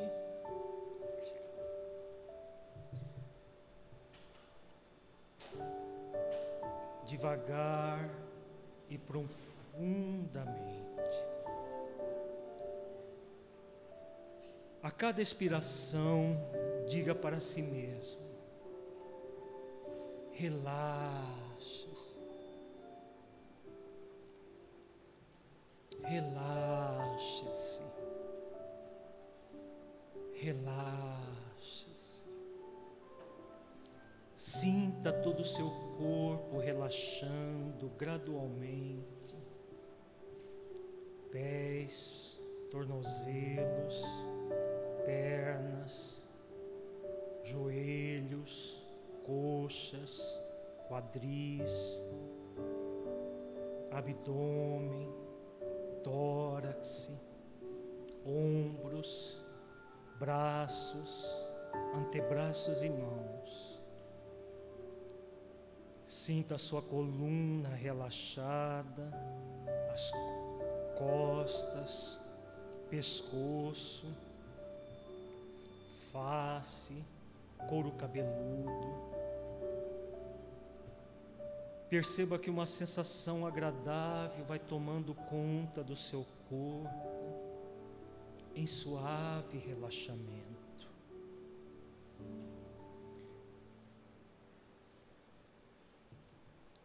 Agora mentalize uma luz envolvendo todo o seu ser integralmente. Sinta essa luz vitalizando todas as células do seu corpo físico, harmonizando o seu corpo fluídico, produzindo-lhe um estado de profundo bem-estar.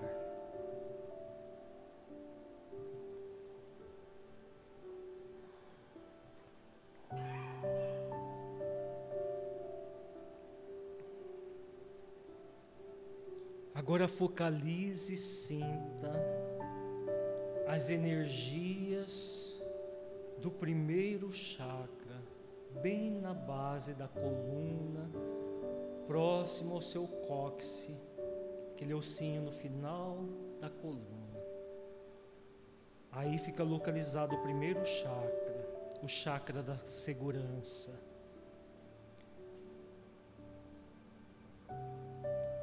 Perceba que a atenção consciente nesse chakra amplia a luz.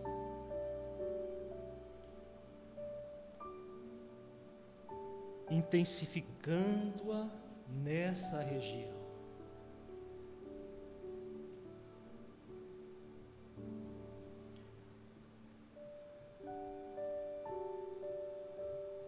Busque agora a conexão com as virtudes do sentimento de aprendiz, da humildade e da mansidão, fundamentais para que você, espírito imortal, aprendiz da vida, possa se acolher incondicionalmente, aceitando as suas energias genésicas como estão de modo a sublimá-las gradualmente, canalizando toda essa energia para os propósitos superiores do Espírito.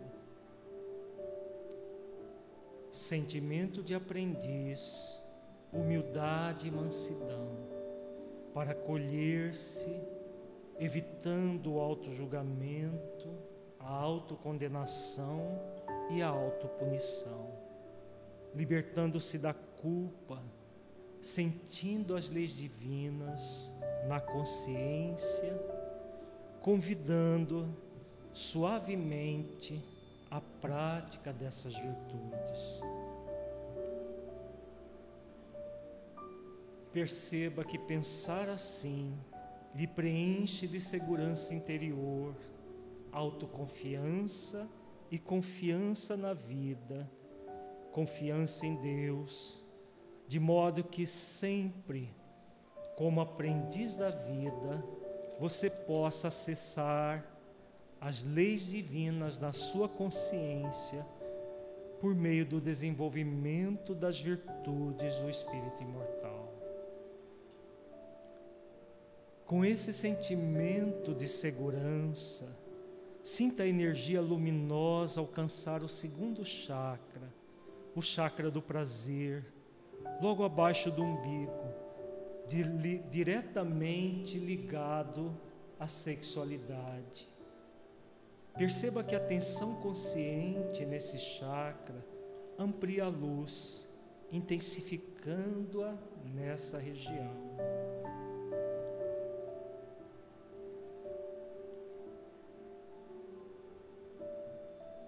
Busque agora sentir o prazer de estar no trabalho, de harmonizar as suas energias sexuais, o prazer de se autodescobrir, o prazer de se autoconhecer, o prazer de realizar o bem no limite das suas forças.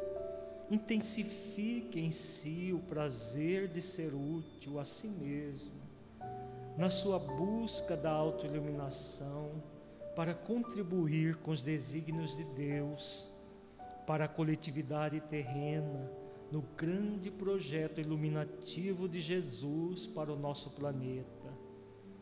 Esse imenso prazer o conecta com a virtude da gratidão, fundamental para o equilíbrio desse chakra.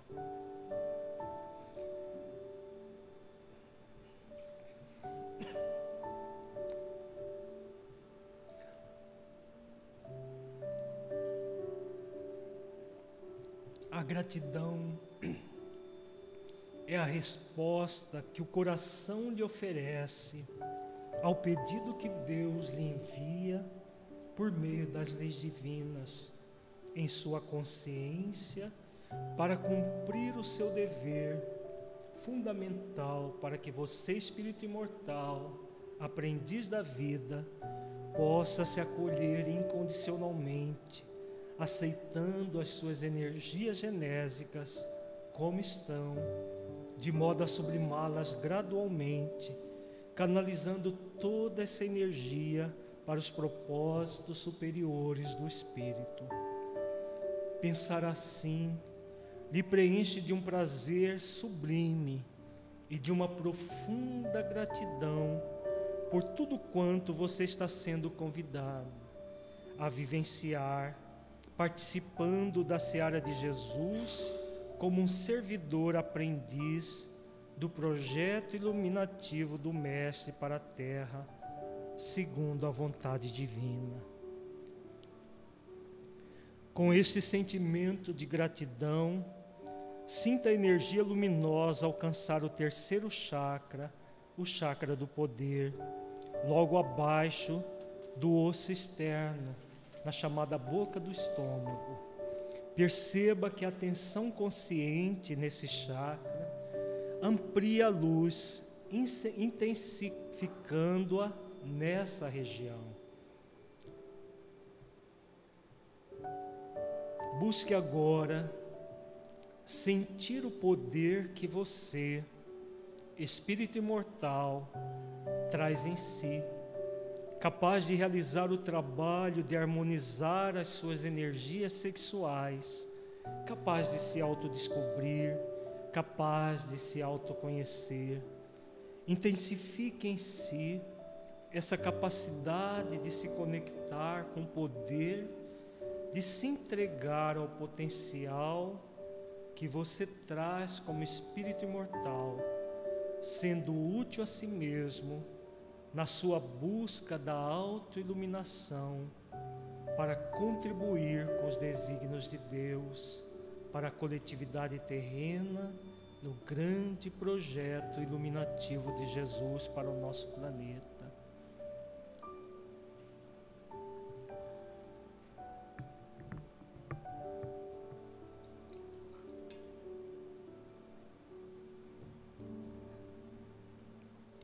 Conecte-se com a virtude da aceitação equilibradora desse chakra. A aceitação é fundamental para que você, espírito imortal, aprendiz da vida, possa se acolher incondicionalmente, aceitando as suas energias genésicas como estão, de modo a sublimá-las gradualmente, canalizando toda essa energia para os propósitos superiores do Espírito. Pensar assim lhe amplia o prazer sublime e a gratidão por tudo quanto você está sendo convidada a vivenciar, participando da seara de Jesus, pois você sente o poder da aceitação de ser um instrumento de doação coletiva ampliando a sua segurança de ser um servidor aprendiz do projeto iluminativo do Mestre para a Terra, segundo a vontade divina.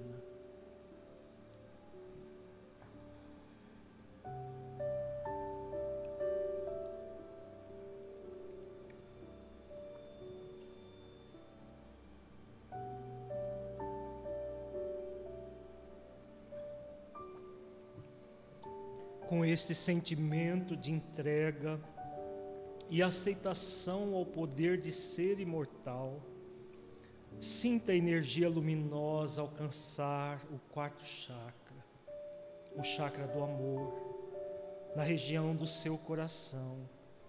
Perceba que a atenção consciente nesse chakra amplie a luz, intensificando-a nessa região. Busque agora sentir o alto amor que você, espírito imortal, é convidado a experienciar. Por amor a si mesmo, você está realizando o trabalho de harmonizar as suas energias sexuais, esforçando-se para se autodescobrir e se autoconhecer.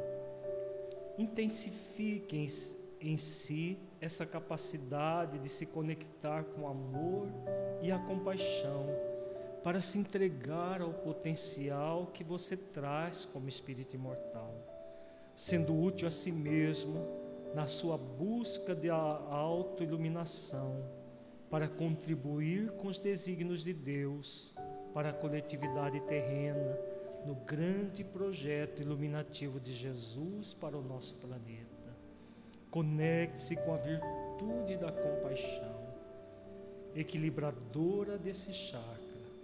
A compaixão é fundamental para que você, espírito imortal, aprendiz da vida, possa se acolher incondicionalmente, aceitando as suas energias genésicas como estão, de modo a sublimá-las gradualmente, canalizando toda essa energia para os propósitos superiores do Espírito.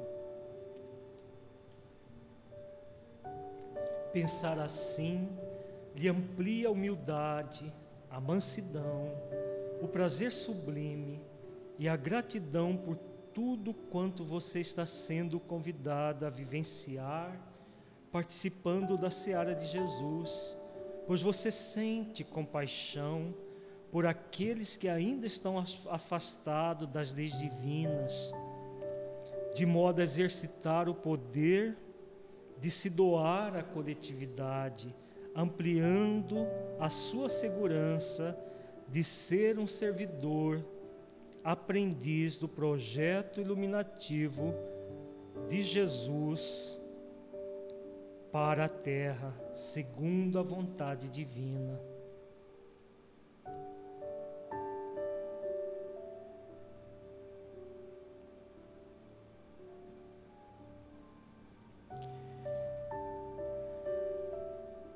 Com esse sentimento de amor e compaixão, sinta a energia luminosa alcançar o quinto chakra, o chakra do conhecimento da verdade, na região da sua garganta.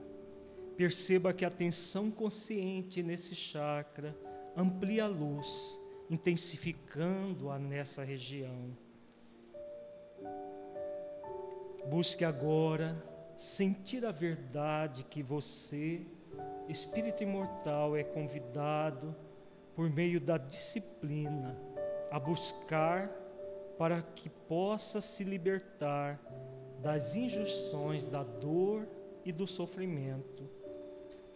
Por amor à verdade, com exercícios de disciplinar a sua vontade, você está realizando o trabalho de harmonizar as suas energias sexuais, esforçando-se para se autodescobrir e se autoconhecer. Intensifique em si essa capacidade de se conectar com a verdade, para se entregar ao potencial que você traz como espírito imortal, sendo útil a si mesmo na sua busca da autoiluminação para contribuir com os desígnios de Deus para a coletividade terrena no grande projeto iluminativo de Jesus para o nosso planeta. Conecte-se ainda mais com a virtude da verdade, equilibradora desse chakra. A verdade que você disciplinadamente busca é fundamental para que você espírito imortal, aprendiz da vida, possa se acolher incondicionalmente, aceitando-se um aprendiz da verdade, acolhendo as suas energias genésicas como estão, de modo a sublimá-las gradualmente, canalizando toda essa energia para os propósitos superiores do Espírito.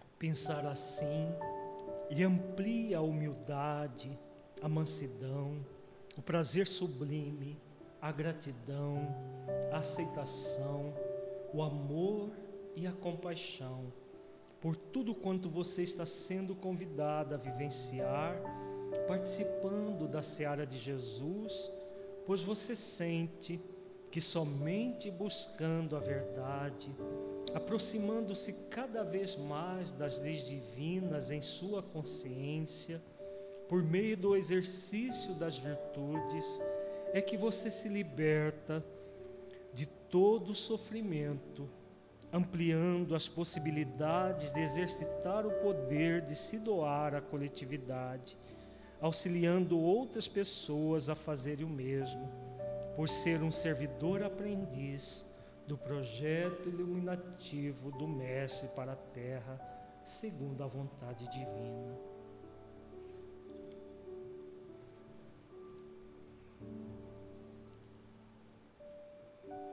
com esse sentimento de amor à verdade, sinta a energia luminosa alcançar o sexto chakra, o chakra da percepção e intuição, na região da sua testa. Perceba que a atenção consciente nesse chakra amplia a luz, intensificando-a nessa região.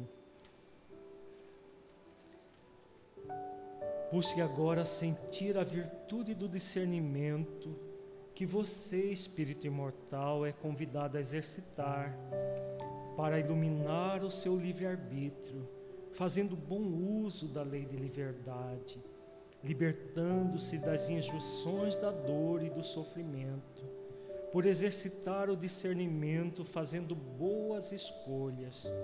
Você disciplina a sua vontade realizando o trabalho de harmonizar as suas energias sexuais, esforçando-se para se autodescobrir e se autoconhecer. Intensifique em si mesmo essa capacidade de, de discernir para se entregar ao potencial que você traz como espírito imortal, sendo útil a si mesmo na sua busca da autoiluminação para contribuir com os desígnios de Deus para a coletividade terrena no grande projeto iluminativo de Jesus para o nosso planeta.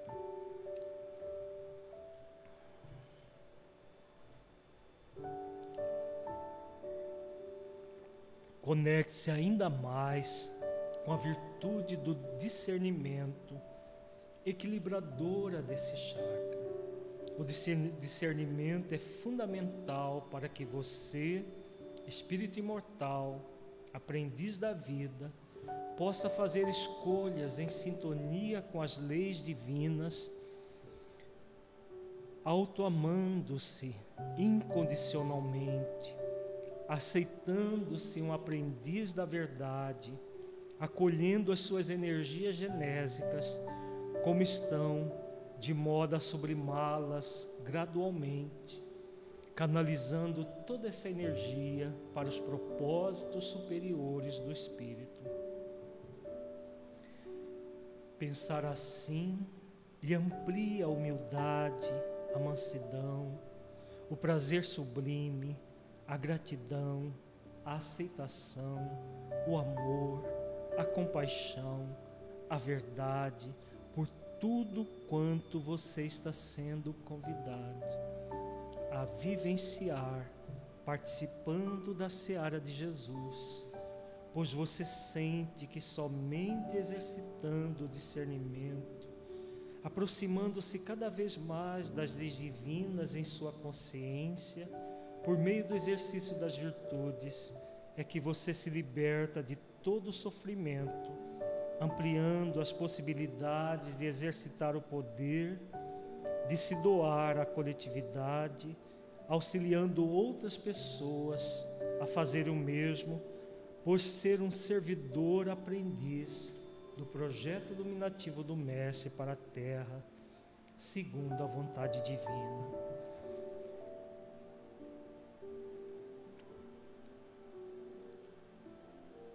Com esse sentimento de discernimento, sinta a energia luminosa alcançar o sétimo chakra, o chakra da transcendência, no topo de sua cabeça. Perceba que a atenção consciente nesse chakra amplia a luz, intensificando-a nessa região. Busque agora sentir a virtude da entrega que você, espírito imortal, é convidado a exercitar, entregando-se a Deus e às suas leis, que lhe proporcionam um estado de êxtase espiritual, pois ao disciplinar a sua vontade, você realiza o trabalho de canalizar as suas energias sexuais para a transcendência das questões puramente materiais. Intensifique em si essa capacidade de se entregar ao potencial que você traz como espírito imortal, sendo útil a si mesmo na sua busca da autoiluminação para contribuir com os desígnios de Deus para a coletividade terrena no grande projeto iluminativo de Jesus para o nosso planeta.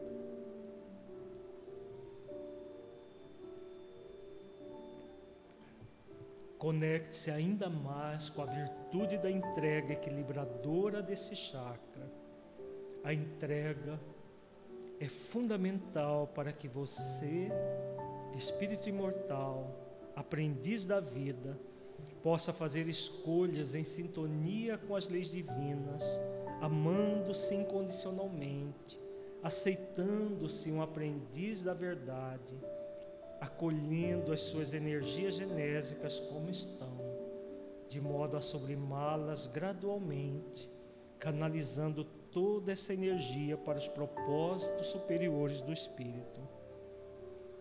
Pensar assim lhe amplia a humildade, a mansidão, o prazer sublime, a gratidão, a aceitação, o amor, a compaixão, a verdade, o discernimento por tudo quanto você está sendo convidado a vivenciar, participando da seara de Jesus, pois você sente que somente exercitando e se entregando ao bem no limite das suas forças, aproximando-se cada vez mais das leis divinas em sua consciência, por meio do exercício das virtudes, é que você se liberta de todo sofrimento, ampliando as possibilidades de exercitar o poder de se doar à coletividade, auxiliando outras pessoas a fazerem o mesmo, por ser um, um servidor,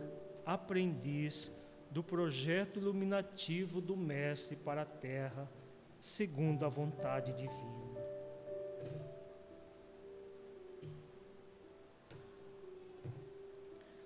Sinta o êxtase que essa experiência lhe proporciona por se colocar na posição de um instrumento da paz do Senhor, intensamente entregue à vontade de Deus. Perceba que essa entrega fortalece o chakra da segurança, pois quanto mais você se entrega às leis e a Deus, mais seguro se sente, e a confiança lhe oferece o prazer da gratidão. A gratidão intensifica o poder de aceitar o que você tem a transmutar, sendo útil, oferecendo-se com amor e compaixão à coletividade humana, de modo a difundir a verdade com discernimento. E por isso mesmo, sente a vontade de Deus dentro de si, transcendendo a persona e alcançando o ser que você é, espírito imortal, criado para a felicidade plena. Sinto fluir das energias nesse processo de pacificação do seu ser, desde o topo da cabeça até a base da coluna, o fluxo das energias nos chakras equilibram todos os sete chakras principais, irradiam para todo o seu corpo fluídico e todo o seu corpo físico, num sentimento de profunda profundo bem-estar, profunda paz, profundo equilíbrio.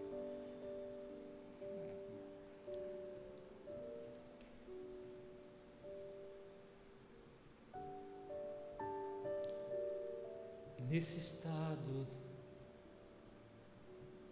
de gratidão, agradeçamos a Deus pelas experiências reflexivas deste final de semana. Mestre, amigo, Deus nosso Pai, agradecemos por todas as reflexões que tivemos neste fim de semana, neste seminário. Ampara-nos para que possamos colocar em prática as reflexões acerca do significado da vida, acerca do significado da sexualidade em nossas vidas, acerca do, da realização do bem no limite das nossas forças, para superarmos as injunções karmáticas que trazemos do nosso passado. Agradecemos, Senhor, por tudo todo o investimento que a lei de misericórdia, por meio dos benfeitores espirituais, faz em nossas vidas. Que possamos, Senhor, prosseguir sempre conscientes do caminho a ser percorrido e que possamos trilhá-lo de forma resoluta, buscando os esforços continuados, pacientes, perseverantes e disciplinados. Se conosco hoje e sempre, Senhor, gratos por tudo. Que assim seja.